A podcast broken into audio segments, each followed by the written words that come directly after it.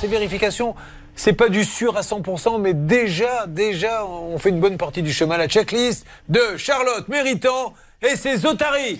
Ah, La checklist. Excusez-moi, c'est une présentation un peu de cirque, mais ça oui, sonnait bien. Moi, c'est charmant, j'aime bien. Pas d'otaries dans les cirques, hein, s'il vous plaît. Non, alors le premier point, c'est le devis qui ne me plaît pas du tout. Pourquoi? Parce que il a écrit sur le devis société en cours d'immatriculation. Ça veut dire euh, que malheureusement Betty a signé euh, le devis avant même que ce monsieur ait créé sa société. Alors certes, après il a fini. Oui, il y en avait une autre. Ah oui, d'accord. Ouais. Le problème, c'est qu'il en avait une autre, et c'est mon deuxième point, euh, c'est euh, les informations sur les factures.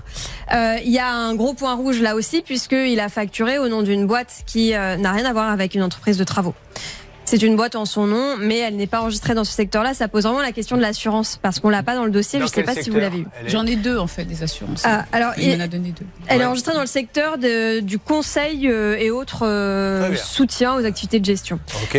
Et le troisième point, ce sont les informations sur euh, ce monsieur euh, qui ne me plaisent pas trop non plus parce que il a liquidé une entreprise juste avant de recréer justement celle avec laquelle vous avez signé euh, quelques mois avant. Et quand on voit le dossier de Sylviane, on se rend bien compte que quand on voit ce genre de, de situation, liquidation judiciaire dans une boîte qui faisait la même activité, euh, gros, gros même, warning. encore une fois, c'est- c'est pas illégal, mais c'est quand même très bizarre de liquider une société, par exemple, qui fait des mugs.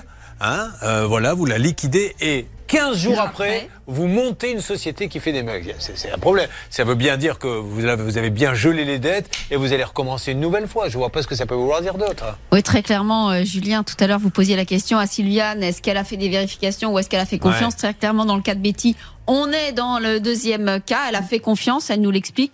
Et évidemment, surtout, ne jamais souscrire avec une société en cours d'immatriculation parce qu'on sait que comme elle n'est pas créée, elle ne peut pas être assurée au moment où elle vous fait le devis. Or, elle doit être assurée avant de prendre un centime sur vous. Donc surtout, faites ces vérifications avant.